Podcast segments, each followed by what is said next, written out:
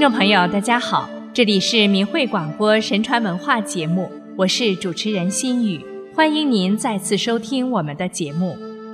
忠孝节义是中华民族的传统美德，也是传统道德准则。忠孝是中国古代社会基础性的道德价值观，与做人应坚守的节，与人类应遵循的行为标准义一起。成为主流社会观念文化。上期节目里，我们跟大家谈的是孝，今天我们再接着来谈节。《说文解字》中说：“节操也，指气节、节操等。气节是重要的做人理念，是自古以来中国人就非常重视的一种道德修养和高尚人格，表现为坚持真理和正义。”在任何环境中都不屈服的顽强精神，信念是气节的源泉。对真理的坚定信仰和崇高气节，既是人生的理想追求，也是社会价值取向，成为衡量人们为人处事的人格标准。孟子提出的“富贵不能淫，贫贱不能移，威武不能屈”的气节。成为中国古代正人君子心中恪守的一把良知尺度。孔子一生无论做什么事，都是坚持原则、矢志不渝的。他倡导尊天道、循纲常、行仁政、尽人事而听天命。他认为君子的意志不仅是无所畏惧的勇敢，而且有承担重任的坚毅，可以托六尺之孤。可以济百里之命，临大节而不可夺也。除邪扶正，济世安民，一切行为以能彰显伦理道德及作为人民表率为目标，是道义的实践者和克己的典范，是承担社会教化的中坚力量。孔子率领学生周游列国弘道时，曾几次被困。一次在陈蔡两地之间没有了粮食。面对困境，孔子仍讲诵弦歌不衰。这时，微风送来了阵阵的清香。孔子循香味而行，在幽谷的深处发现了一片兰花，仙姿清韵，端庄素雅，生长在这里，不为人所知，不为人所赞，却默默的芳香四溢。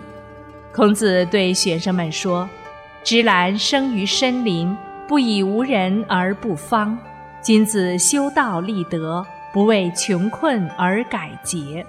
然后作《以兰操》，并操琴赞颂。继续说道：困境所含的道理，就好比是从严寒到温暖，经过严寒之后，温暖的春天就会到来。这些只有贤德的人能够了解，有些人却不能明白。子贡问。为什么有些人不明白呢？孔子说：“胸无大志的人只看到眼前，对自己没有见到的就不相信；而对于敢担当大任的人来说，不会因外界的压力而改变操守，因为他们心中有道，所以能高瞻远瞩，智慧深广，把逆境变为顺境。学生们都受到了启发和鼓舞。”第二天就解除了困境。孟子提出：“吾善养吾浩然之气，其为气也，至大至刚；其为气也，配义于道。”认为君子实践道义，维护道义，任何时候都要保全自己的德性，都不能丧失气节，这就是大节的体现。孟子周游列国。所述乃唐尧、虞舜以及夏商周三代之德及王道，受到魏惠王、齐宣王等的礼遇，使其行仁政，民心归附，多次避免了战争的发生。孟子在与诸侯王公交往中不卑不亢，表现出高度的原则。当别人问他为何有这样的勇气和胆量时，他回答。彼以其父，我以吾人；彼以其爵，我以吾义。吾何千乎哉？指出，不管身处顺境还是逆境，都要坚守心中的道德原则，不逾其志，做到仰不愧于天，俯不怍于人。任何时代都有这样有风骨的人，他们的事迹永留青史，被后人怀念和敬仰。这些人是民族的脊梁，国家的砥柱。他们淡泊名利，志存高远，为后人做出了楷模。如西汉时的苏武，奉命以中郎将持节出使匈奴，匈奴首领多次威胁利诱，欲使其投降。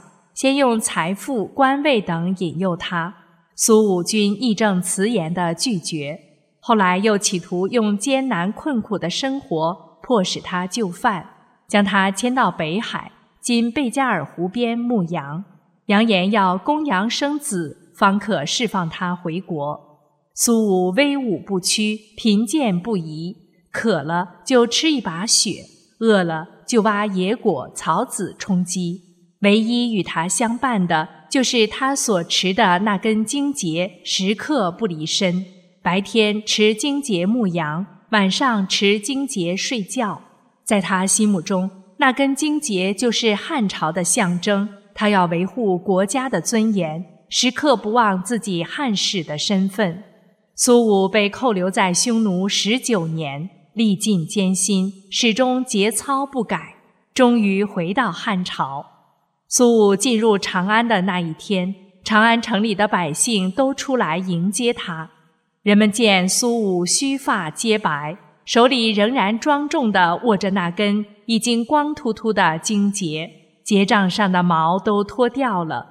苏武不辱使命，人们称赞他心存汉社稷，毛落犹未还，历尽难中难，心如铁石坚。任海枯石烂，大节不烧亏，终教匈奴心惊胆碎，共扶汉得威。唐太宗有诗云。疾风知劲草，板荡识成臣。勇夫安知义？智者必怀仁。唐太宗以此诗赠送给萧雨，是对萧雨的高度赞扬和肯定。萧雨为人刚正不阿，淡泊名利，是开唐的凌烟阁二十四功臣之一。诗中以自然景物为喻，说明了一个深刻的道理。在猛烈的狂风中，只有刚劲有力的刃草才不会被吹倒；在动荡的乱世，可以辨别出谁是忠诚正直之臣。勇猛的人又如何懂得道义？而有智慧的人心中必定怀有仁爱。北宋范仲淹受儒家思想影响，从小就立下。不能立则生民，非丈夫之志的誓言，并一生都坚守这一信念。实载他少有大节，其于富贵、贫贱、毁誉、欢气，不一动其心，而慨然有志于天下。他为官则勤政爱民，奖励人才；居乡则自奉简约，乐善好施，修水利，举人才。治义田，兴义学，济贫困等。他因直言上谏，触弄权贵而屡遭贬谪，但他将个人的荣辱置之度外，仍然坚持为民请命。他阐发孔孟的精神，立身行道，在《岳阳楼记》中写下了“不以物喜，不以己悲。居庙堂之高，则忧其民；处江湖之远，则忧其君。”是进亦忧，退亦忧。然则何时而乐耶？其必曰：先天下之忧而忧，后天下之乐而乐乎？他提倡的这种先忧后乐的精神，成为正直的士大夫立身行医的准则，把人们从物质环境的优劣和个人的得失中超脱出来，挣脱名利枷锁，进入无私的境界。史书记载，范仲淹每敢论国事，时至气下，一时士大夫角力上风节，自仲淹唱之。天地有正气，杂然复流行。下则为和月，上则为日星。渔人曰浩然，佩乎色苍明。时穷节乃见，一一垂丹青。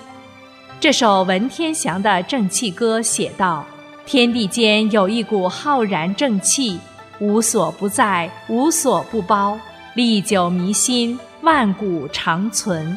正义之士，无论在任何时候、任何环境中，都不改变浩然气节。”南宋右丞相文天祥在强敌入侵、国土沦陷、生灵涂炭的危急时刻。坚持以抗元为己任，在朝主战，国破举旗，组织义军。被俘后，元世祖以高官厚禄劝降，许诺授予其丞相之职，并派已降的南宋恭帝及多批降臣前来劝诱。文天祥丝毫不为之所动，言辞拒绝，并写下了气势磅礴的《正气歌》，以明志。表现了他的铮铮铁骨。文天祥写有“在齐太史简，在晋董狐笔，在秦张良追，在汉苏武节”这样的诗句。从他对古代贤臣志士光明磊落、忠义英明、万古流芳的赞颂，也可看出他对威武不屈的崇高气节和爱国精神的推崇。万古纲常担上肩，脊梁铁印对黄天。人生方会有千载，世上荣枯五百年。这是南宋谢方德与朋友的唱和诗，贺曹东古韵，表达出自己要以天下为己任，愿肩担万古纲常的重任，脊梁就像铁一样的坚硬有力，对天对地问心无愧。青史留名还是遗臭万年，乃是千万年的大事；而人间的名利等等，不过是几十年间匆匆而过的事而已。指出君子虽身处乱世逆境，但不为物惑，敢担当大任，不与社会浊流同流合污，节操自持，方能无愧于皇天厚土。南宋郑思肖在二例中写道：“胸中有事深于海，肯使神州尽陆沉。”意思是心中立下比海还深的誓愿，绝不让中国大好河山沉沦，绝不能让华夏大地任人亲临，表现出作者以此砥砺自己坚贞的气节及忧国忧民之心。在传统文化中。古人称松、竹、梅为岁寒三君子，赞美他们经冬不凋的品质，以此来赞美那些在困境中不屈不挠、始终坚持真理和正义的人们。松四季常青，生机盎然，追求阳光，坚毅而持久，有一股地为赖以立，天助赖以尊的浩然之气。竹不怕寒冷。也不惧炎热，冷热起伏只会使它显得更加清脆挺拔，在短时间内便可剑拔十旬，枝磨苍天。千磨万击还坚韧，任尔东西南北风。梅开在百花之先，独占严冬，香溢早春，冰姿玉立，清逸出尘。被誉为东风第一枝，高标逸韵，君知否？正是层冰积雪时，在北风凛冽、万物凋零的时候，松竹梅以其不惧风雪的傲然风骨，为世人展现出高风亮节，向人们传递着春的消息，被视为高洁和气节的象征。这也正是历代无数仁人志士、正人君子品格的写照。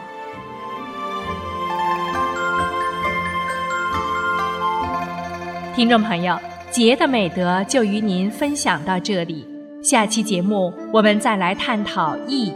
心语感谢您的收听，下次时间等着您。